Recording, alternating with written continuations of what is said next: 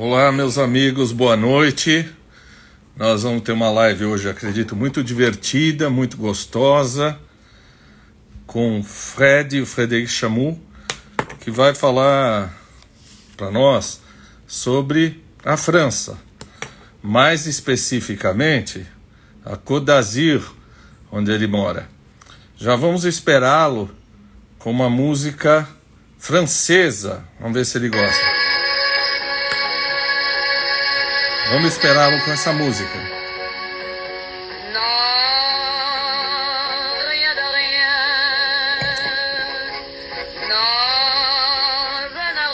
Quem gosta de Edith Piaf, olha aí. Tá dando para ouvir?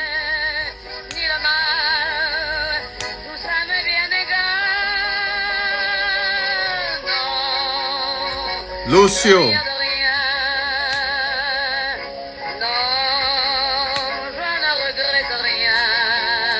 Ah, já que gostou. Rosa gostou. Oublié, c'est de passer. Que lindo, né? Estamos esperando Monsieur Chamu.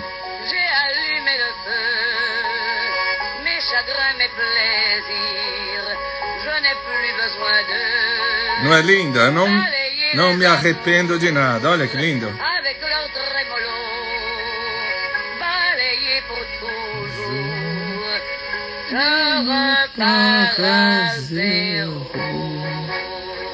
Ah, enquanto estamos aguardando o Monsieur Frédéric Chameau. Não é lindo?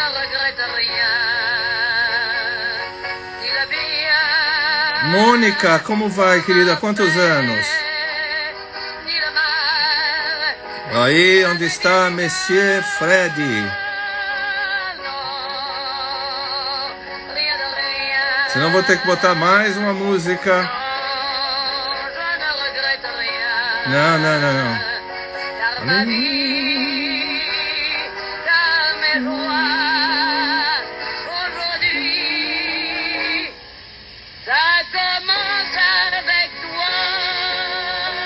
Ah, entrou o Monsieur Fred. Semana do consumidor. Olha sim, Monsieur Fred. 100% off em eletrônicos. Aproveite. Des yeux qui font baisser les miens, un rire qui se perd sur sa bouche. Voilà le portrait sans retouche. J'appartiens.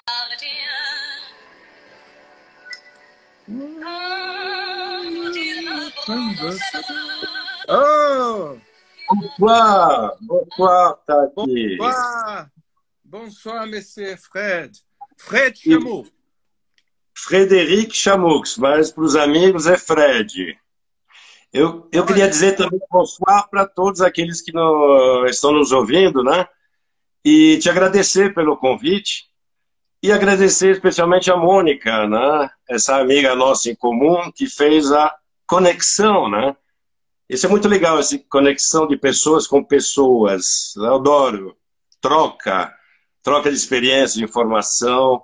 E assim a gente vai crescendo. E, e, sabe, Fred, a Mônica é virtuosa em conhecer gente bacana, gente inteligente. Outro dia esteve aqui conosco o primo dela, o Guilherme, deu um show e conhecer você também é um grande privilégio. Obrigado. Ela tem esse dom, né? Ela é um imã. É? É, é porque ela também tem, tem esse lado, né? Eu tenho certeza, não tenho dúvida de. Atraem boas pessoas, não é isso? Sem dúvida. Ó, tô Sim. brincando a você com Rosé da Provence. Eu vou brindar com o meu refrigerante preferido, tá aqui. O Rongina. Aqui são 22 horas, né? Ah, E o happy hour já passou para mim, né? Laranja. Eu coloquei antes de você entrar a Edith Piaf cantando Je ne regrette rien.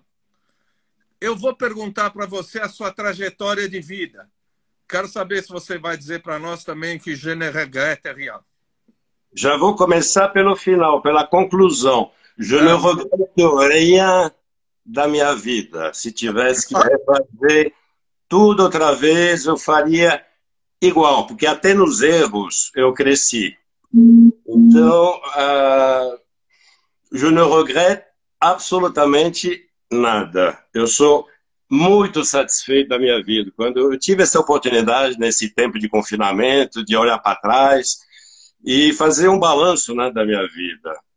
E eu me dei conta, né? o quanto ela é cheia né, de coisas muito boas, alguns problemas, mas como eu lhe falei, que me fizeram crescer. Né? E a história é muito longa, tá aqui. Eu tenho 42 anos de expatriação na minha vida, né? eu tenho 58, ou seja, eu morei 16 anos somente na, na minha, no meu país, que é a França. Eu nasci numa família de expatriados franceses e na época eles moravam em Marrocos. Então eu nasci em Marrocos, por acaso do, do destino. Meu pai trabalhava numa multinacional francesa de cimento e que tinha uma fábrica lá e minha mãe era filha de um coronel de, do, do exército francês que baseado em Marrocos para dar proteção à colônia. Né? Estou falando dos anos 50, dos anos 60, quando as ex-colônias francesas do norte da África começaram a ter movimentos de independência, né? E Marrocos foi muito mais leve. Trágico foi na Algéria, né, nos anos 60, onde teve muita morte, né, até a França se retirar. Mas então, ele se conheceu... O viveu isso na Argélia, né? Tanto que os pais dele chamam Pied Noir, não é? Que eram franceses que viviam... Eu sou, na... eu sou, sou Pied Noir, na verdade. É, o somos o, nascidos, o, vividos na, nas antigas colônias, que eram muitas, né?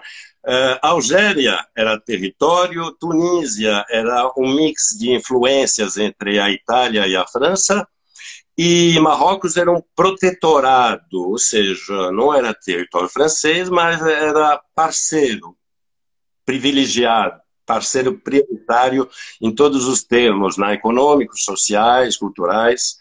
Então, isso fez com que eu vivi 12 anos em Marrocos, num país onde todo mundo falava francês. E eu estudei uh, esses 12 anos em colégio francês lá, só que vivendo no exterior. Isso já foi uma baita experiência. É que eu era jovem né, na época, eu poderia ter aproveitado mais intensamente nessa experiência. Mas tudo bem, eu me dei conta que, já crescido, eu tive a experiência no Brasil que valeu por mais de uma vida, né? Então, depois de 12 anos, meu pai foi chamado para trabalhar de volta na França, na sede da empresa, em Paris, e a gente morou cinco anos em Versailles. Hum. Lugar lindo, né? Tá aqui. Sim, sem dúvida não exatamente no castelo, mas não muito longe. Era o meu quintal, quase, o castelo, né? o Chateau de Versailles. Mas o problema é o inverno todo, você pegar aquele trem de subúrbio para ir trabalhar, para estudar, debaixo de chuva, com um vagão cheio de franceses mal-humorados e de cara feia, embaixo de chuva, não, é, não, não foi para mim. Não, ca, não caiu bem para mim. Eu estava vindo de Marrocos, de uma vida de sol, praia, andava a cavalo, naqueles cavalos árabes puro sangue. Né? Eu tinha um milhão de atividades. Né? E essas duas culturas era muito interessante. Né? Mas na França tudo mudou. Então foram cinco anos que realmente não, não podia ter pulado, né? na verdade, é um episódio não muito interessante da minha vida. Mas cinco anos depois, meu pai apareceu com uma notícia ótima. Um, um dia ele chegou em casa, gente, acabei de receber uma proposta para tocar um projeto em São Paulo, no Brasil, por três anos. Aí todo mundo na família, eu quero, eu quero, eu quero, fechou. Que idade Fomos... Eu tinha 17 na época que me mudei para o Brasil. Eu estava. Eu vou, eu vou falar em, em, termos antigos de escolaridade no Brasil, porque tudo mudou, aqui também as coisas mudam e a gente não acompanha, né? Mas eu estava terminando meu, uh, meu ginásio aqui, eu ia fazer o colegial de três anos, lá no Brasil, no Lycée Pasteur, né, na Vila Mariana, em São Paulo, onde todas as aulas são em francês, onde existe equivalência né, de, de diplomas e de, de programa. Né? É, é uma extensão do, do, da Secretaria da Cultura Francesa em país estrangeiro. Então, lá estudei os três anos, enquanto meu pai uh, dirigia esse projeto né, no Brasil, e foi um, uma descoberta para mim. Eu cheguei no Brasil com 17 anos, no auge da adolescência, eu tinha ouvido falar do Brasil, obviamente, mas para mim era futebol, praia e os biquínis na praia, na, das mulheres, né? Essa é a imagem do Brasil, é o, o carnaval, claro, né? o carnaval. Então eu fiquei super entusiasta né, com a coisa. Poder sair da França e logo ir para um país de sonho, né? Porque para o europeu o Brasil tem essa é, é muito exótico é muito é um povo alegre, um povo aberto, é um povo espontâneo. E eu posso te dizer isso de boca cheia, tá aqui, porque eu vivi os dois lados, né? E você sabe o que eu estou dizendo, né? Então foram três anos maravilhosos, né? Eu morava num apartamento legal, nos Jardins, em, em, em São Paulo, pagos pela, pela empresa, vantagens né, da, da expatriação. Mas eu tinha muitos amigos que moravam em casarões, com piscinas. E todo final de semana tinha uma festa. Então, a, a vida, o meu colegial foi a coisa mais gostosa né, que, que aconteceu. Nesse meio tempo, eu conheci minha primeira mulher e acabou, passei meu exame final de colegial, meu baccalaureat, que é o equivalente do, do vestibular né, no Brasil, eu, eu escolhi economia, tá aqui. Porque ciências exatas, o nome já diz tudo, são exatas. Ei. Surpresa.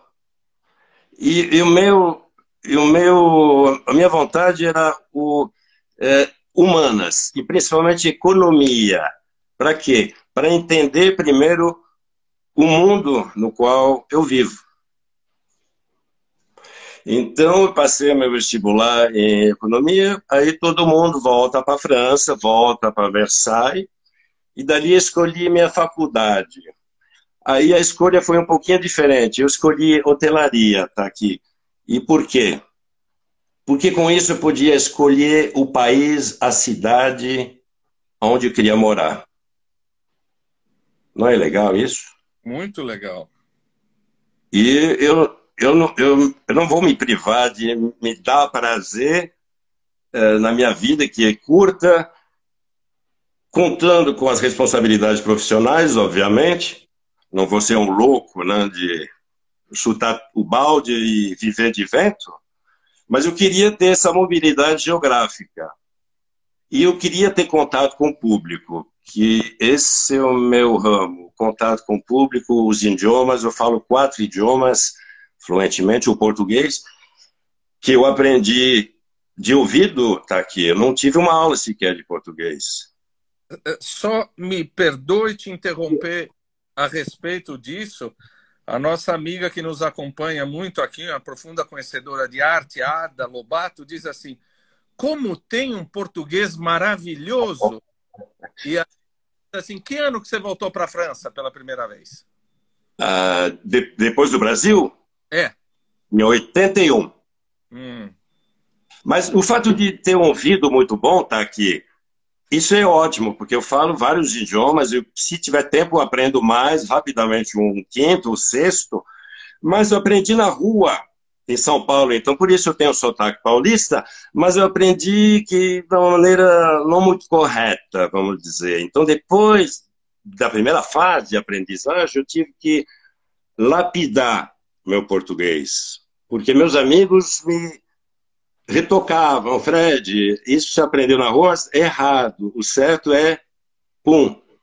Aí eu fui captando para conseguir falar corretamente, porque eu acho eu sou muito ligado em comunicação, tá aqui. E, e um dos princípios básicos é falar corretamente uhum. e falar objetivamente também, né? Então eu não ia querer, não ia gostar de de falar o idioma do país onde eu moro. Fiz os esforços possíveis e impossíveis para aprender e eu tenho essa facilidade, né? Acho que e eu aí, respondi, né? O que que você trabalhou? O que que você fez? Você fez muita coisa que eu sei, né? O que que você fez? Aqui? Então, em 81, 2, 3, 4, 80, final de 84, me formei em hotelaria. Pronto. Com o diploma na mão, eu falei tchau para meus pais. Eu, eu falei, agora é minha vez. Eu fui duas vezes como expatriado dependente, dessa vez eu vou de expatriado titular. Hum. Aí me mandei com, com minhas malinhas para São Paulo, uh, aluguei uma kitnet, arrumei um trabalho em dois palitos como uh, concierge no Maxud Plaza. Quando o Maxud Plaza ainda era um marco da hotelaria na América do Sul, né? Mas você já era casado, você veio casado? Não, eu, eu me casei pouco depois de voltar para o Brasil, uma vez formado, né, trabalhando no Maxud Plaza. Eu me casei uma primeira vez, eu tinha 24, 23 para 24 anos, eu tenho uma filha, né? Que hoje tem 34 anos desse casamento, né? Então eu comecei de concierge lá no, no Maxud Plaza. Em seis meses apareceu um cargo de gerente de serviços. O que, que é esse negócio de gerente de serviço no hotel? É, é, um, é um cargo muito híbrido que existe muito pouco na hotelaria, mas que para mim foi o cargo que me fez entender muita coisa sobre a minha personalidade. Né? Então, deixa eu te resumir o trabalho de um gerente de serviço. São três turnos, a gente cobra as 24 horas da vida do hotel. O Maxud Plaza são 500 apartamentos, uh, cinco restaurantes, 3 mil metros de, de eventos, são três bares, uma boate é gigantesco, né? Uhum. O gerente de serviço era um, um tipo de um filtro de problemas entre todas as pessoas que, que, estavam presentes naquele momento naquele hotel, podia ser hóspede, cliente de bar, de restaurante ou de eventos, e a diretoria de cada departamento. Um filtro já, para tentar resolver os problemas antes que chegam adiante. E depois das 18 horas e até o dia seguinte de manhã, era a autoridade máxima do hotel, né? Então, tá aqui, eu passei dois anos da minha vida sendo chamado no BIP para comparecer em determinado departamento do hotel, sem saber sequer o que tinha acontecido e com o cliente furioso na minha frente. E muitas vezes com razão. E o meu dever era resolver o problema da pessoa sem deixar a excitação, o nervosismo do cara se expandir e afetar, contaminar os outros clientes que estavam presentes naquele recinto, naquele momento. Você sabe que um reclama e o outro se acha coragem também de reclamar, porque não tinha coragem, não queria ser o primeiro, mas sendo o segundo, leva a mão também e já abre a boca. É como um fogo de, em uma floresta seca. Começa e você não sabe onde vai parar. Então, ali eu aprendi muito, tá aqui, como lidar com o ser humano. E graças a Deus eu tive muito sucesso, muito êxito nesse, nesse cargo, não? Me perdoa, essa é uma época de ouro do Maxud, não é que tinha um restaurante viking, tinha Vikings de saudosa memória. Na boate, os irmãos do Calbi Peixoto tocavam, não era? Araquém Peixoto na boate, não era um boate. O Frank Sinatra, o Frank Sinatra tá aqui, inaugurou a boate do Maxud Plaza em 79. Quando eu cheguei lá em 84, 85, grandes nomes internacionais ainda passavam no, no Maxud Plaza. O restaurante o Viking, escandinavo, o La Cuisine du Soleil, era uma referência na culinária francesa em São Paulo na época. Tinha a Brasserie, 24 horas, tinha um restaurante japonês, tinha um italiano também, né? não lembro o nome agora. Enfim, era uma cidade aquele hotel e de alto padrão. Então eu tive a chance de aprender muito em relação ao ser humano, muito em relação ao gerenciamento de crise, porque esse era minha, meu cotidiano. O dia inteiro eu era chamado para resolver problema, eu chegava, era já fuzilado, sem saber o que tinha acontecido. Mas eu tenho histórias para contar sobre esse, esses dois anos da minha vida que preencheriam vários volumes, né?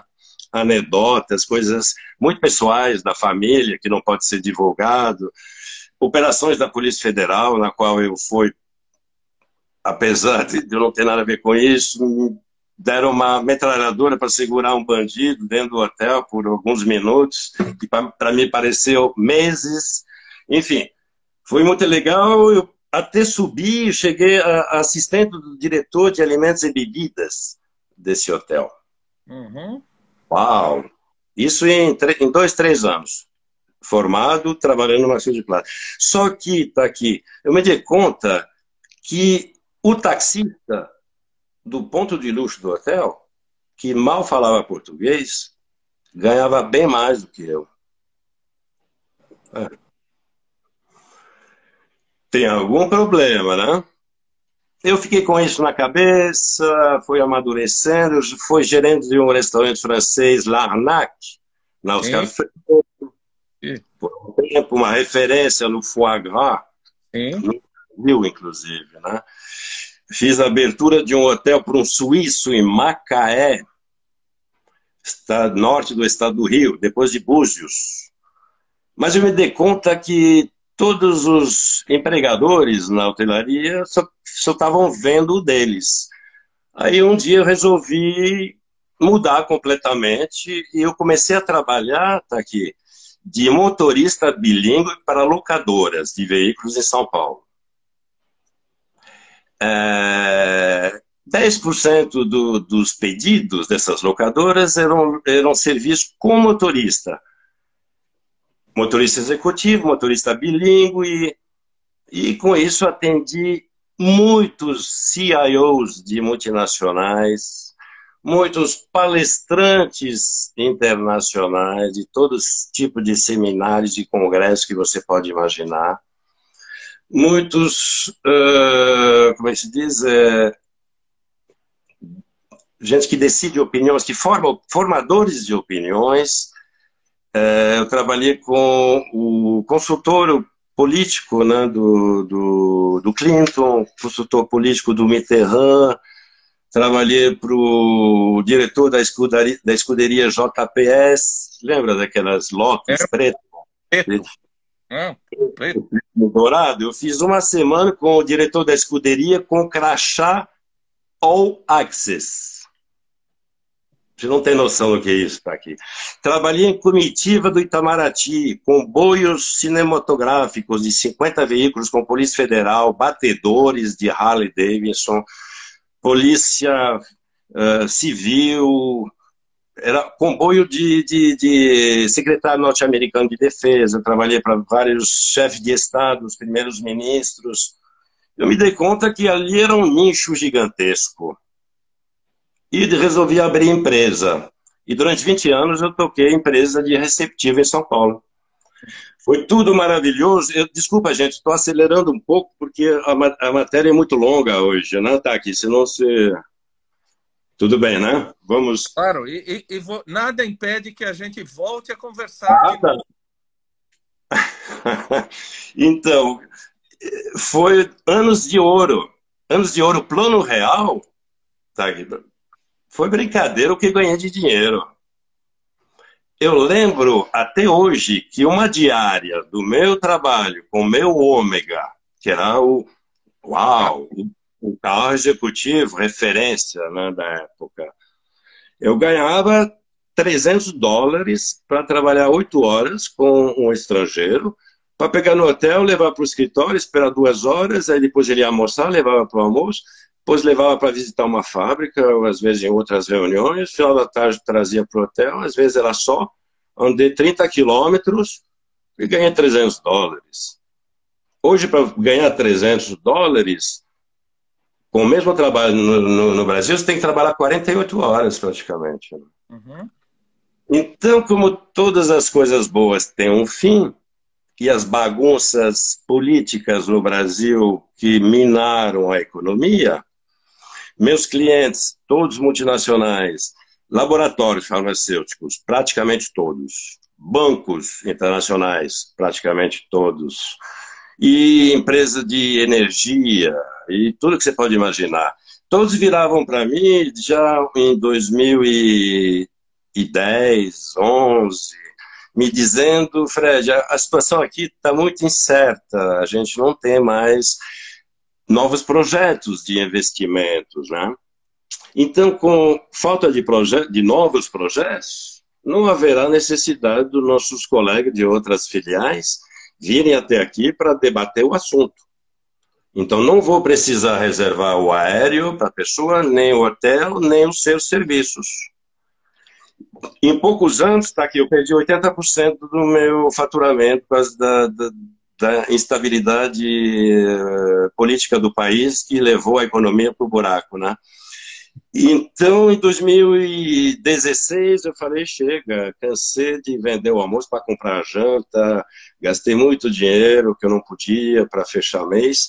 2017, janeiro, eu estava voltando aqui para minha terrinha, a Côte d'Azur. Eu falei muito de Versailles, né? Mas, na, na verdade, a Côte d'Azur é a terra da minha avó. É aqui que eu passei todas as minhas férias, de pequeno, de adolescente, de jovem, adulto, né? Então, é terra do coração aqui. Versailles, eu morei porque meu pai me levou com ele, né? Eu vi aqui morar em Nice, que é a capital da Côte d'Azur, porque é a região que eu mais amo na França. Então você viu essa história? E nesse meio tempo, tá aqui, eu me reinventei várias vezes. Porque quando eu, o, o, trabalho de, de, receptivo não estava contento mais, eu tive que buscar outras opções. Eu, uma época eu fiz até viagem de grupo, né, de brasileiros para a França. Uhum. Eu trabalhei de coordenador de eventos. Me reinventei fotógrafo profissional de eventos. Trabalhava cobrindo os eventos da, da Câmara Internacional de Comércio em São Paulo, da International Chamber of Commerce, da, CN, da CNI, também da Confederação Nacional da Indústria. Isso é a parte glamurosa, mas eu fiz muito casamento, muito aniversário de criança, tá aqui, muitos eventos assim caseiros, né? Mas me descobri uma paixão nova, que é a linguagem corporal na fotografia. É, dá relevo, dá movimento, dá até sons numa imagem estática. Isso é capturando a fração de segundo exato quando há explosão de, de, de linguagem pelo corpo. Então, estou falando de música, estou falando de teatro e estou falando de dança. Mas vai ganhar dinheiro com isso no Brasil, na situação que estão as coisas, né? mesmo antes do Covid. Então, isso ficou por enquanto engavetado, e eu achei rapidinho o trabalho de guia aqui na Côte d'Azur, né? Com meu conhecimento da área, com os quatro idiomas. Só que estava tudo lindo até eh, janeiro de 2020, né? Que foi quando começou realmente o problema do, do Covid. Uh, eu tenho que dizer que está todo mundo aí dizendo que pena que você não nos recebeu, porque ter você do lado para falar é de uma cultura, de uma elegância maravilhosa. E você não só tem um bom português, excelente português, você tem um português sofisticado. Né? E você não tem medo de trabalhar, né? Você se vira, quer dizer, você vai de hoteleiro a Cartier-Bresson, né? Sai fotografando por aí, medo de trabalho de se reinventar, não? Sem contar, que eu não te falei ainda, que se o turismo não redecolar este ano, meu projeto vai ficar para o ano que vem, mas tudo bem. Eu estou pensando até procurar emprego de atendente em balcão de locadora de veículos em aeroporto, para ganhar pelo menos um salário mínimo, que é de 1.350 euros aqui, e com as ajudas do governo vão me fazer passar esse ano de uma forma bem tranquila. Eu vou ter contato com o público, vou usar meus idiomas, mas eu vou dizer a verdade, tá? Que não vou mentir para você.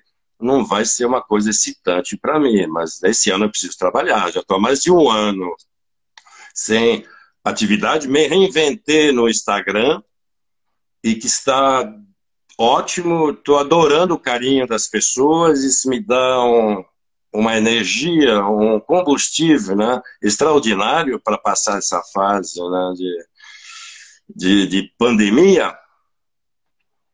Então, estou sempre procurando o que fazer. Eu, sou, eu costumo dizer, eu sou desempregado mais ocupado da Côte d'Azur. Eu cuido da minha mãe também, faço um milhão de coisas. Né? sou muito curioso, estou sempre procurando saber, conhecer. Fala o seu Instagram de novo para as pessoas te seguirem. É muito fácil, gente. Eu pensei no meu nome. Meu nome, meus pais adoram, eu gosto muito, meus amigos também, mas, além disso, não ninguém, né? Então eu fiz um negócio diferente. Eu coloquei o que resume meu trabalho. Então fácil lembrar. É guia em português na Côte d'Azur. Nada mais óbvio. Você procura um guia em português na Côte d'Azur, eu sou o primeiro da lista. E lá eu falo de tudo um pouco, né? De, de todos os pontos principais da Côte d'Azur. Estou sempre inventando maneiras novas. Estou apanhando, eu tenho que confessar, tá aqui. Eu estou é. apanhando com a tecnologia. Essa não é minha, minha praia. Não, Mas, Fred, aquelas fotos que tem na sua página do Instagram são divinas, são de cartão postal das praias, da natureza, da, da, da, da Feira de Flores, que você coloca, são divinas as suas fotografias, são suas. 90% das fotos são minhas. E para quem quiser conhecer meu lado profissional fotógrafo, é a primeira metade do feed, lá de baixo. É tudo da minha fase de fotografia. A segunda metade, da metade para agora, essa é a parte do turismo. Mas 90% das fotos são minhas. Esse é o lado fotógrafo, né? Que na verdade, me contratando, você não terá excelência nos serviços de guia, mas você vai ter alguém para tirar lindas fotos suas. Quantas pessoas não voltam de viagem, tá aqui, frustradas porque as fotos saíram horrorosas, né? Cortou cabeça da pessoa, ficou ficou flu, né? Assim, embaçado, enfim. É, você é muito modesto. Eles terão um dos guias. Olha, eu não conhecia uma das pessoas mais extraordinárias que eu já ouvi aqui como guia e um grande fotógrafo. É serviço completo, não é, Fred? Opa! o resto fica para um outro episódio, o serviço. tá bom. Você está casado com filhos? Como é que você está hoje vivendo? A, a, a, minha vida sentimental é tão rica quanto a minha vida, o resto da minha vida. Ah, mas não conta tudo, não. Só, só um vários casamentos. Uh, tem dois filhos maravilhosos, uma filha de 34 anos que vive em Toulouse e acabou de me dar uma neta seis meses atrás. E um filho de 20 anos que ainda estuda em Montreal de um outro casamento. E hoje eu estou com uma outra mulher. Não, me, não precisa contar para nós. Eu não preciso justificar, eu não estou me justificando. eu tenho, estou muito bem resolvido em, todo, em toda a minha vida nesse aspecto sentimental também. Não tem problema. Bom, você podia começar dizendo que onde você mora os meus ancestrais gregos lá atrás, em Cane, Marseille, chegaram aí, não é verdade? 600 anos antes de Cristo está aqui. Eu tenho que agradecer seus antepassados, porque foram eles que construíram a primeira cidade na França, Marseille. Marseille foi construída 600 anos antes de Cristo pelos gregos e foi a, a, a, cidade mais antiga, em termos de cidade, né? o que a gente é. chama no, no, vocabulário moderno, né, contemporâneo, uma cidade. Né? E 100 anos depois, ou seja, 500 antes de Cristo, eles resolveram abrir mais três portos no, no sul da França. E esses três, por coincidência, foram na Côte d'Azur. Abriram um em Antibes. Uhum. Se, chamava, na época, Antípolis Antípolis. Do outro lado Hã? da cidade. Né? Criaram um porto em Nice. Nice chamaram a cidade de Nice de Nicaia. Vitória. Né? História, Nikkei. É. E também construíram na mesma época o porto de Mônaco. E o nome desse porto era Monoicos, que era uma referência a, a Hércules, se não me engano. Me corrige, tá aqui, porque. Monoicos. Monoicos. Monoicos.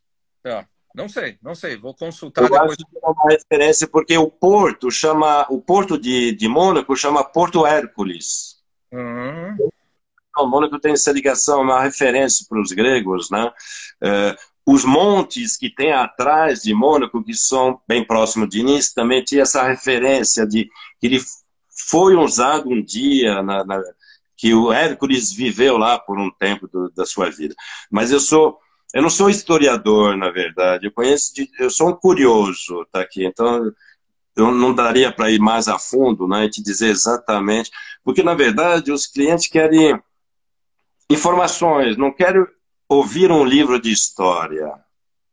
Eu já conheci guias de turismo que era um livro áudio de história, Uhum. tão monótono que a Monótono. metade comiam. E o meu negócio é uma coisa muito mais ativa, que mistura o passado com o presente, com... eu sou bem crítico também, então tudo isso faz uma mistura bem mais ativa, participativa e gostosa, né? Eu vou, vou ter lendas para fazer as pessoas sonhar, eu vou ter brincadeiras, piadas, enfim, é uma coisa que tem que é comunicação, né? É muito ativo na coisa toda. E eu ensino e aprendo com gente do mundo inteiro diariamente, né? Eu- meus passageiros não são só brasileiros. Brasileiros, ultimamente, são o quê? 10% do, do, do meus, dos meus passageiros, né? Situação que eu quero mudar, mas eu atendo gente do mundo inteiro. Que línguas, Fred? Hã? Que línguas você fala? Além do português, do francês, também fluentemente o inglês e o espanhol. E eu estou me virando no italiano agora, que eu não tenho mais desculpa, né? Moro a 30 quilômetros da fronteira italiana, né? A gramática francesa e a gramática italiana se aproximam muito, não é? É, é, isso me fa... O português também me ajuda, né? Eu, not... eu percebi que o português e o francês me ajudam bastante a entender o italiano. O espanhol, não muito, mas o francês e o português também. Olha, estão dizendo assim para eu fazer live com pessoas como você. Vai ser difícil a outra pessoa como você. Tão cativante.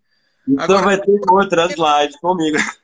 Quanto menos eu falar, melhor. Então eu vou dizer para você o seguinte, Fred, eu quero ir para Côte d'Azur. Eu quero passar o quê? Dez dias na Riviera Francesa. Você constrói para mim um roteiro. O que, que você vai me dizer fazer? Dez, dez dias, você está É me bom. dando um presente. Você está me É? dando um presente com dez dias, porque a maioria das pessoas me pede para fazer milagre em três. Não. Então não dá. Mas deixa eu explicar um pouquinho, localizar para o pessoal a Côte d'Azur. A Côte d'Azur não é o nome de um estado, é o nome de uma região.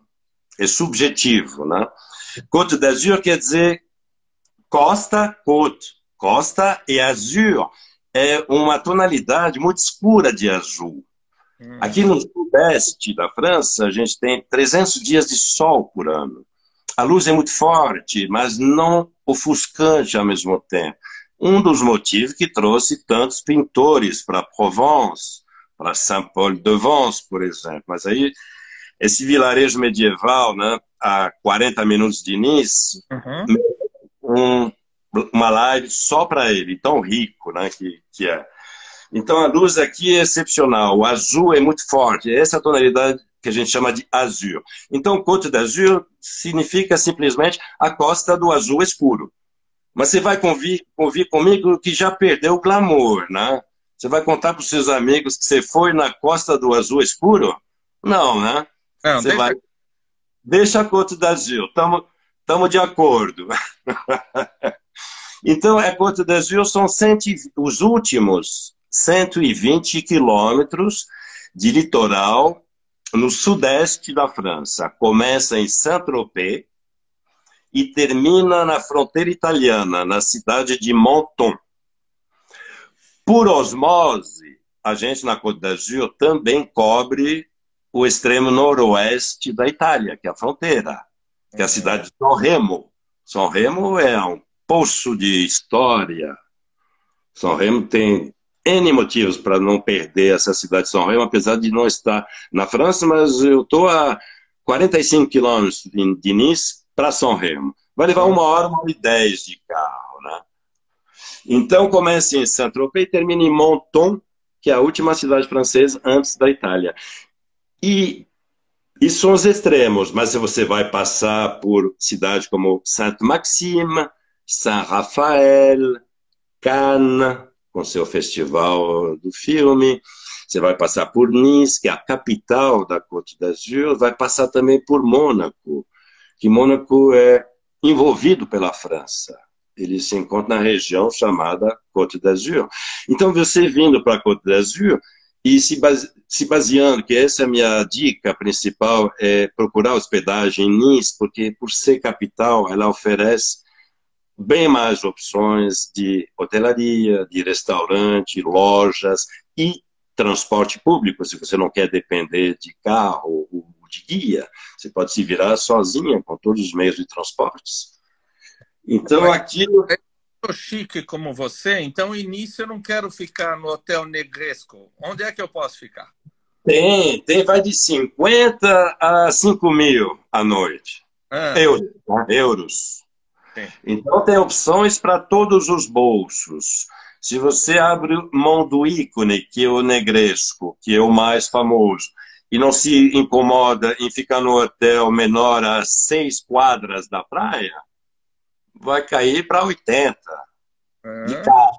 Ou mais um pouco longe, vai cair para 50. O fato é que você não vai ficar no quarto. Tá aqui. Então, depende das suas prioridades, mas aqui o quarto não é a prioridade número um. O investimento vale mais focar em passeios, em restaurantes, em museus, para quem curte cultura. Uhum. Mas nisso, eu, eu continuo dizendo que é a melhor opção. Para quem já conhece, talvez ficar em Saint-Tropez por três dias pode ser uma ótima opção, mas basicamente, para esclarecer, esse é, é a melhor opção, né? Nisso, o que, que é? Além de ser a capital do, da região, é a quinta maior cidade francesa. Primeiro Paris, segundo é, Marseille, terceiro Lyon, mas elas estão quase que se trocando de posição. A quarta é Toulouse e a quinta é Nice, mas só com 350 mil habitantes. Aí a cada vez eu vejo os, os paulistas darem risada, né? Quinta maior cidade com um terço de milhão. Isso são pessoas que vivem o ano inteiro aqui. Porque, na verdade, a população vai triplicar na temporada. E dessa... Quando é a temporada? Quando é que eu devo ir? Então, para o início mesmo, abril, maio. Maio é mais garantido. Até Maio, junho é um preço. Julho, agosto é o pico. Setembro, outubro é, é um verão ainda garantido, porque é o final enquanto abril e maio é o início, depende dos anos, não é aquele calor. Mas setembro é o mais garantido, já é volta às aulas na Europa e na França principalmente, então já esvaziou 50%, só em 1 de setembro. E você tem até outubro, tá aqui para curtir a praia. Bom, a praia em novembro, esquece. Mas você sabe qual é a a boa notícia para quem quer curtir a Côte d'Azur no inverno é que a partir do final de dezembro, ou seja, nem dois meses depois do final da temporada da praia, se inicia a temporada de esqui. A gente tem uma meia dúzia de estações de esqui que, que chega a 2 mil metros em 100 quilômetros de distância de Nice. 100 quilômetros está aqui. A gente vai de manhã, passa o dia esquiando, ainda volta a dormir em casa à noite. Conhece muitos lugares assim? Está aqui. Nossa, extraordinário. E oferece essas duas reais opções. Não estou falando da Islândia, que tem neve e água. mas que ninguém entra nesse mar de tão gelado que é, né? A Califórnia, porque tem água muito fria na Califórnia. A água aqui na Côte d'Azur, no inverno ela vai estar em 12, o mínimo. No verão ela vai chegar a 27, a temperatura da água, que é bem agradável. Não é aquele aquela sopa que às vezes em alguns países tropicais o mar vira uma sopa, você não se sente refrescado, né? parece estar cozinhando em fogo baixo. Né? E a temperatura do ar, o, o, o gostoso da Côte d'Azur é que nunca temos extremos. Ou seja, o inverno nunca é, é muito frio. É o, é o, mais brando do país. Dificilmente a gente vai passar a noite abaixo dos 5 graus. Nice, né? no litoral. E dificilmente passaremos de 32 à tarde no verão enquanto pode bater 42 em Paris sem um pingo de vento, né? E aqui a gente tem a brisa do mar, né? o dia inteiro, dia e noite. Então é um leque de temperatura bem fechado comparado em outras regiões, né? A região mais quente, isso foi até um motivo de saúde pública. No final do século XIX, os médicos aconselhavam as pessoas a virem passar o inverno na Côte d'Azur, em Nice. Mas quem podia se dar o luxo, está aqui, final do século XIX, passar três meses na Côte d'Azur e bancar mais uma casa, mais um, uma equipe para manter a casa e tudo mais, nada menos do que a rainha da Inglaterra, a rainha Victoria, o rei da Bélgica, Leopoldo II, a família real sueca, o último czar russo e os pais, Nicolau. primeiro, Nicolau II, e com isso a gente tem a maior catedral ortodoxa russa do mundo, fora da Rússia, né? Ela está em Nice. Tem um post lá. Você é ortodoxo? Está aqui. Eu sou. Meus pais eram ortodoxos. Uhum. É linda, linda essa catedral. A gente se sente em Moscou rodeados de palmeiras e de gaivotas. Imagina a cena. Maravilhoso, maravilhoso. Olha, Uma colônia muito grande russa aqui. Algumas pessoas perguntam quanto custa. Esta pergunta nós não vamos discutir, não vamos fazer, porque não se discute a obra de um artista. Isso depois cada um discute particularmente, não é verdade? A gente não precisa falar de, dessas coisas aqui, né? Uma coisa... Essas coisas banais. Essas coisas banais. A gente está no essas Numa coisas. Histórias assim, quase que filosóficas. Uma coisa que eu lembro início é, é do Museu Matisse. Eu fui ao Museu Matisse para tentar ver aquele quadro famoso dele da, da. A dança. Mas não está aí, está no Hermitage. As coisas vão passeando, as obras de arte vão passeando, né? Isso vai dar sorte. Infelizmente, quem aprecia a arte está arriscado a, a, dar de cara naquele dia, a, a, obra não está. Mas é lindo, não? Mas é lindo. E, e, e o contexto do bairro onde o José Matisse está uh, construído uh, é um bairro excepcional. Ele não fica na beira-mar, é um bairro chamado Cimier. C-I-M-I-E-Z. É lá que nasceu a cidade de Nice nos tempos romanos, no século I. Nice era uma, é uma capital de província para os romanos quando eles invadiram toda a Europa. E de frente ao museu, é, aliás, na lateral, porque de frente é um olival. Na lateral, não sei se você lembra, você tem ruínas romanas. na época se chamava Senelenum, Num, se não me engano, a cidade de Nice. E nesse mesmo parque, né, onde está o museu, tem uma arena romana também. É um complexo, com o monastério, o jardim do monastério, o olival, o Museu Matisse e as arenas romanas e as ruínas romanas das termas. E era o palco, imagine então aquele lugar que você conheceu, a parte externa, em pleno festival de jazz. Uhum. Até 20 anos atrás, o Festival de Jazz em Nice, que é um dos mais antigos do mundo, acontecia nesse parque, com três palcos simultâneos, com três apresentações por noites e por palco. Três vezes três, né? São nove shows por noite naquele quadro natural e antigo, né? Dos romanos, maravilhoso. Mas estava incomodando os vizinhos, então mudaram e reduziram o tamanho do festival. É, nice já foi italiana, não é? Garibaldi? É? Ah, isso que acrescenta, gente, o que me faz gostar mais desse pedacinho de França do que da região de Paris. Paris eu amo, passar uma semana por ano. Tá bom, não precisa de mais não.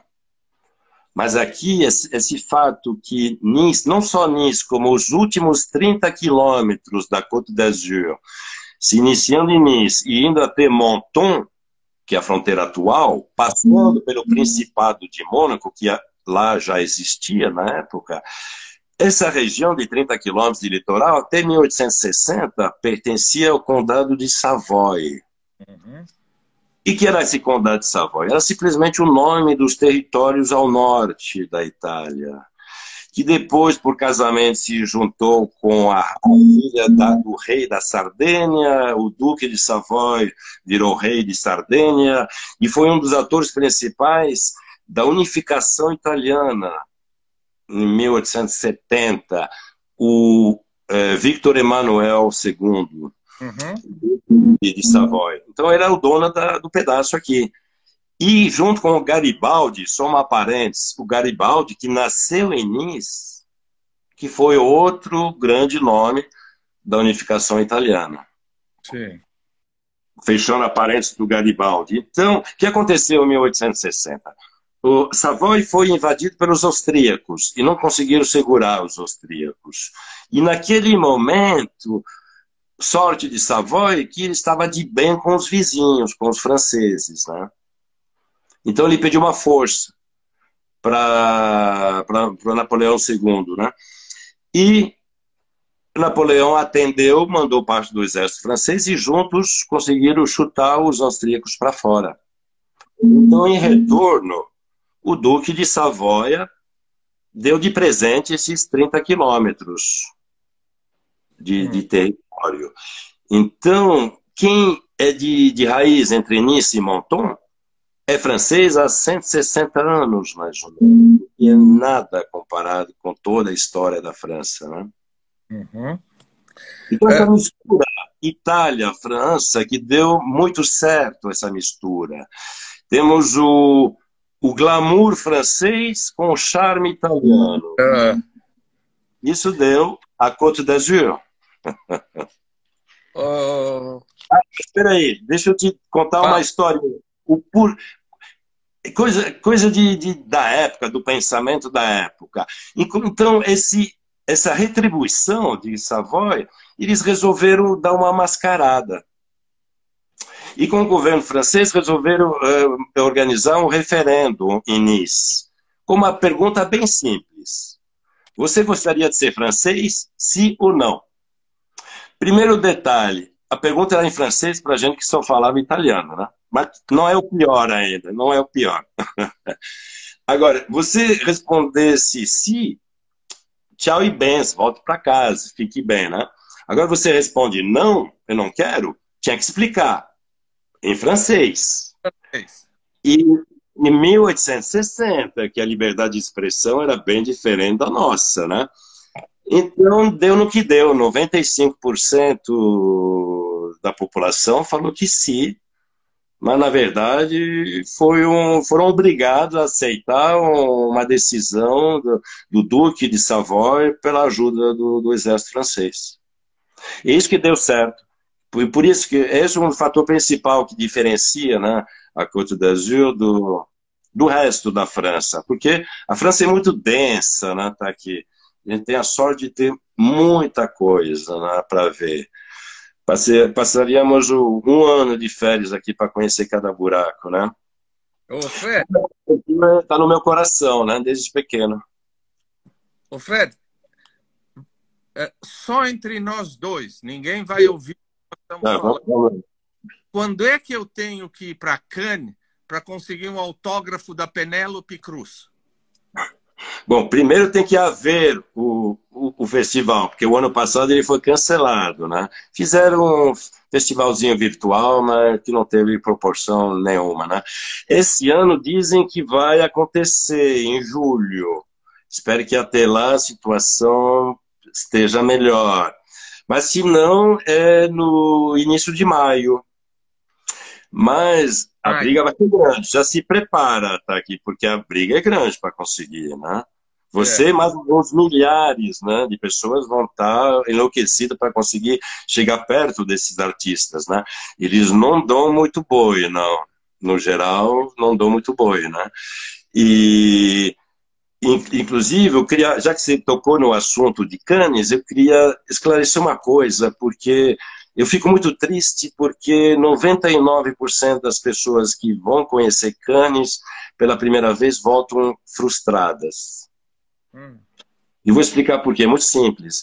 Porque a imagem do Festival do Filme, que acontece desde o do pós-guerra, né? E aí eu poderia até contar, se te interessar, a história né, do festival lá de Cannes, né? É, conta. É... Conta. Você tem, as pessoas estão amando, pode contar. Então, na, na verdade, tudo começou em 1938. Um diplomata francês, amante do, da sétima arte, costumava ir em Veneza todo ano para participar, para assistir ao Festival de Veneza. Né?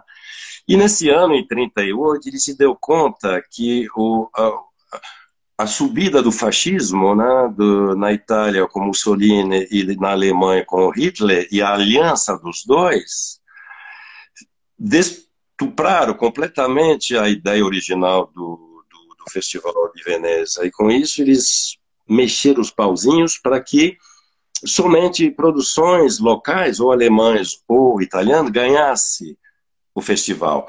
Então, o Festival de Veneza, em 38, virou uma vitrine do fascismo e perdeu completamente seu intuito. Então, esse cara voltou de lá com essa ideia. Então, vamos fazer um aqui na França, mas sem conotação política. Ele já falou com o governo que adorou a ideia. Eles resolveram fazer isso rapidamente. Mas que cidade escolher? O governo deu os seus parâmetros básicos. Não podia ser uma cidade já muito desenvolvida, muito conhecida. Vamos dar chance a uma cidade menor. Mas tem que ser na praia. Sorte, a gente tem dois litorais na França: o Atlântico e o Mediterrâneo, 3.500 quilômetros de litoral, que é a metade do litoral brasileiro por 17 vezes menor. Né? Então, a gente tem um litoral imenso pelo tamanho do país. Então, estuda daqui qual cidade tem a infraestrutura adequada. No final da, dessa pesquisa, acharam duas cidades: Biarritz, sudoeste da França, fronteira com a Espanha, no Atlântico, e Cannes. Agora, o único detalhe que fez o governo escolher Cannes é uma questão de talvez 20 ou 30 lugares a mais no teatro de Cannes naquele momento. Então pronto, escolheram Cannes. Ema também, não tem? Biarritz? Não, Biarritz o teatro era um pouquinho menor. Mas tem um festival de Ema hoje em Biarritz? É, isso veio depois. Tem outras cidades né, que tem festival do cinema na França. Mas o tradicional, o mais famoso, mundialmente conhecido, é o de Cannes é, é, é incontornável né, para os amantes do, do, cinema. Né? Então estava tudo pronto para 39 inaugurarem o Festival do Filme em Cannes. Mas o que aconteceu? Segunda Guerra Mundial. Sim. Então esquece. Né? Aí, aí, aí a República de Vichy, não foi? Foi. Aí a história é longa, da ocupação gradual, a gente foi ocupado aqui, mas a gente não sofreu muitos danos né, no patrimônio aqui na Côte d'Azur, graças a Deus. Né? Mas é, em 45 tinha que reconstruir o país, né? Então o festival ficou engavetado mais quatro anos. E a primeira edição do festival, né, que está nos números 72 ou 73 já, né, começou de fato em 49, ou seja, 10 anos depois do projeto inicial. E de Hum. cara, tá aqui, foi um mega sucesso. A coisa cresceu numa velocidade inacreditável. E aquela cidade que tinha as, as melhores condições na época ficou muito pequena, em poucas décadas. Ali nos anos 70, a prefeitura de Cannes resolveu construir o que a gente chama de Palais de Festival, o Palácio dos Festivais. É um, um complexo, né, todo de cimento, bem moderno, né, cimento branco, vidros eh, tingidos, né, quase pretos, típico dos anos 70, do modernismo dos anos 70. Né. Mas lá tinha a grande vantagem de ter muito espaço e pensaram em fazer espaços moduláveis para poder ter mais de um evento acontecendo ao mesmo tempo e poder adaptar a área de eventos conforme o número de participantes, né? Então conseguiram, a partir dos anos 60, fazer de Cannes uma referência em termos de organização de eventos fora de temporada.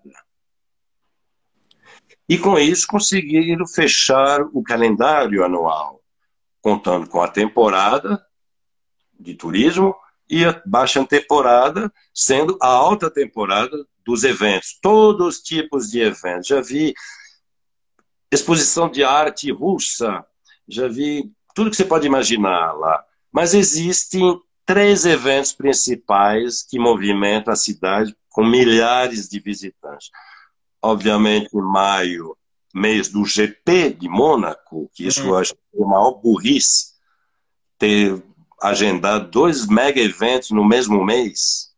É óbvio que vai dar um overbooking, é óbvio que a gente vai perder vendas, né? mas tudo bem, isso é outro problema, né? Mas. Uh... Então, os eventos principais, além do, do, desse festival do, de cinema, é o Lions, que acontece em setembro, setembro, se não me engano. É simplesmente a, prima, a melhor, mais importante premiação internacional de agências de, de propaganda, que seja propaganda na televisão, no rádio ou em revista. É uma premiação internacional. O Oscar, vamos dizer. É o Oscar é. da propaganda, o Lions. E tem um terceiro evento também de porte. Agora me escapou. Escapou, mas enfim, a partir dos anos 70 que Cannes começou a ter essa vida. Mas Cannes é. Então, para voltar ao que eu estava dizendo, da frustração né, das pessoas que vão visitar Cannes. Porque com essa imagem do festival, tá aqui, as pessoas esperam uma baita infraestrutura, uma baita cidade, com um monte de coisa para ver. E não é. Se é 350 mil habitantes em Nice, são 70 mil somente em Cannes. 20% de Nice. E o tamanho não passa de 20% também. Uhum. Então, depois de meia hora, você visitou o Cane histórico, mais meia horinha você visitou o Porto Antigo, que esse não foi construído pelos gregos, isso é mais recente.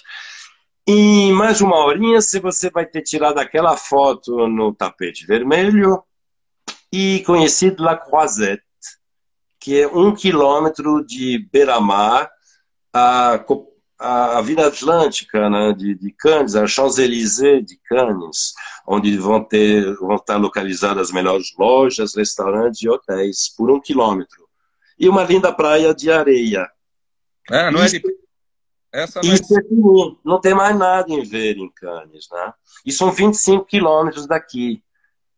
Então, a dificuldade é explicar para as pessoas com tempo contado e muito curto que não vale a pena passar o dia em Cannes, você vai perder muita coisa legal.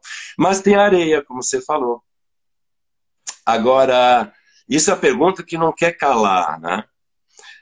Por que que em Nice a gente tem seixos que são aquelas pedras polidas é. né, pelo rio, pelo mar, essas panquecas gordas, né? E em Cannes eles têm areia. Na verdade, a Côte d'Azur, a, a, primeira metade de oeste para leste, a partir de Saint-Tropez até Antibes. Antibes é a primeira cidade, depois de Cannes, vindo para o leste, para Nice. Hum, então, de Saint-Tropez até Antibes é areia. E de Antibes até 50 quilômetros adentro da Itália, é só pedra. Depois disso, ou seja, depois de 100 quilômetros, primeira metade na França, segunda metade na Itália, a areia reaparece. E não tem nada que fazer. É uma questão simplesmente de topologia, tá aqui. É, é, uma, é uma questão de distância entre as montanhas e o mar. Se você está em Cannes e, e olha para trás, de costas para o mar e olha para o norte, você vai perceber que as montanhas estão bem longe. Então, essas pedras que vão descendo os rios na época da, da, do derretimento da neve, elas vão passar por uma planície antes de chegar em Cannes e antes de chegar na praia. E as pedras vão parar por lá mesmo, nunca vão chegar na praia. Enquanto as montanhas de Antibes até Itália, elas ficam a pouquíssimos quilômetros do litoral. Então, parte dessas pedras termina o curso na praia. Você não então, tem, tem sua pegarem você que você fica sugerindo no seu Instagram para as pessoas levarem pedra como como souvenir da praia? Manda levar as pessoas levar pedra. Por isso a gente tem caminhões todo ano na primavera, eles remodulam a praia inteira. São centenas de caminhões que vão pegar esses seixos nos leitos dos dois rios principais que existem em Minas, que são uma mina de ouro inesgotável desses seixos. E todo ano traz centenas de caminhões para reformular a praia, recriar a praia, porque as tempestades do inverno mexe com o relevo da praia, né? Então eles estão colocando todas as praias do litoral francês vão ser tratadas a partir do, do, da primavera. Durante o inverno todo não tem manutenção porque vai não tem não tem necessidade porque não tem uso, né? Hum. Mas a partir da primavera e depois entrando o verão, aí todo dia de manhã bem cedo todas as praias vão ser limpas, né? É, na, na, na, Grécia as praias são assim também, o que te obriga a usar uma sandália, uma coisa de borracha, não é isso? É, eu aconselho, porque primeiro que te dá muito mais estabilidade. Além de não machucar, é, essas pedras se movimentam embaixo dos seus pés, né? principalmente quando você está na beiradinha, que a água está se movimentando, ela não dá muita estabilidade, né? E essa sandália, você entra. Hoje em dia aqui é de neoprene, mas a, a ideia é essa mesmo, né? De você poder usar essa sapatilha para pisar na, na praia e poder. Você nada com ela. Você só tira na hora de ir embora, né? Ou de tomar sol para não ficar com aquela marquinha branca só no pé, né? É, de aí para você são 23 e 6. É, não sei, eu perdi a hora. Quando eu estou batendo papo, eu não, não, tô nem, não tô nem com relógio na frente, né? Puta. Mas já passamos do. Já passamos... Mas você viu? Você promete para a gente, porque as pessoas estão encantadas e eu mais ainda. Quer dizer, não sei. Juntos, estamos todo mundo encantados. Vamos continuar, porque você tem muito para falar ainda, não tem, da Côte d'Azur? Tem, tem. Fala de novo o seu Instagram. Então, o Instagram é Guia em Português na Côte d'Azur. Tudo junto. Mas só puxar a pesquisa Guia M, não precisa nem colocar português, já vai aparecer né, para você. É o primeiro da lista. E lá eu falo sobre tudo um pouco sobre a Côte d'Azur. Estou começando até com novas ideias, novas maneiras de, de filmar, de montar o material apanhando, né? Já falei apanhando bastante nessa parte de informática, né? Eu acho genial, mas as coisas que não funcionam e que ninguém sabe me explicar por quê, me irritam, né? Então, aí, pronto, tem que alguém me, destravar para conseguir. Bom, máquina de escrever, eu não sei mais nada como funciona. Eu cheguei até a máquina de escrever, o resto não sei como funciona. Eu fui até o BIP, né? O BIP. Você já teve um BIP, né? e aqueles computadores, que eu, eu, trabalhava no Maxud Plaza, e o Henri Maxud, o dono do hotel, era também dono da Hidroservice, de engenharia, né, de construção civil, da revista é, é, Visão, Visão, ah, Visão.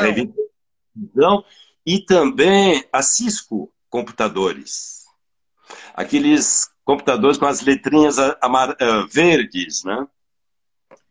Comecei naquilo, né? Já era um avanço, né? Mas é, o que me trava na informática são essas coisas que dizem que é uma ciência exata e do nada o bicho não empaca. Pior do que uma mula. E não tem motivo. Estava funcionando até cinco minutos, de repente não funciona, desligou, amanhã liga, está funcionando de novo. Como assim? Ciência exata? Isso não é exato também. Longe disso. É, Monami, vamos marcar para daqui a uns dois meses, mais ou menos, uma continuação, Riviera número dois? Vamos. E a gente tinha que falar sobre por que vir para a França, uma coisa mais abrangente. Tem muita coisa legal falar sobre isso também, né? Eu quero falar de, de simplesmente da riqueza, da diversidade, da densidade né, que a gente tem aqui na França, em um país pequeno, da localização geográfica, que é fundamental para entender essa, esse país que virou uma plataforma giratória entre o norte e o sul da, da, da França. Falar também do, da Revolução Francesa, que não é nada menos do que o berço da, da, da democracia moderna, depois dos gregos, né? E também dos paradoxos, tem muito paradoxo aqui, até alguns hilariantes, né? Sobre o francês em si, como é que o francês é, como é que o francês pensa, e algumas coisas, alguns contrassensos de pouco de falso moralismo, né? De faço o que eu digo, mas não faço o que eu faço. Bem que os Estados Unidos estão bem mais avançados em falso moralismo do que no nosso, nós aqui na França. Era o Mitterrand que tinha uma filha fora do casamento e pouco importava. Se ele era um bom político, ninguém tinha nada a ver com isso, né? Teve, teve, mas teve também teve uma outra mentira também que pegou mal, mas para a gente é segundo plano primeiro plano é, é, é, o resultado político, mas o Mitterrand também escondeu que ele tinha uma, uma doença terminal, que ele tinha poucos anos de vida.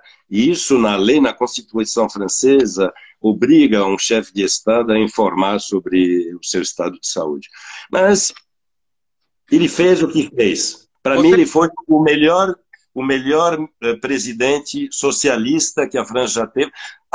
Fora os anos 50, que foram muito importantes, da década de 50. Né? Mas, apesar de eu sou de direita, né? de centro-direita, mas eu reconheço que eles fiz, o Mitterrand fez muita coisa boa, sem dúvida. Falta você falar um monte de coisa, você vai falar do que, que nós vamos comer, do que, que nós vamos beber, vai falar, vai falar de gastronomia, não é? Vamos continuar isso?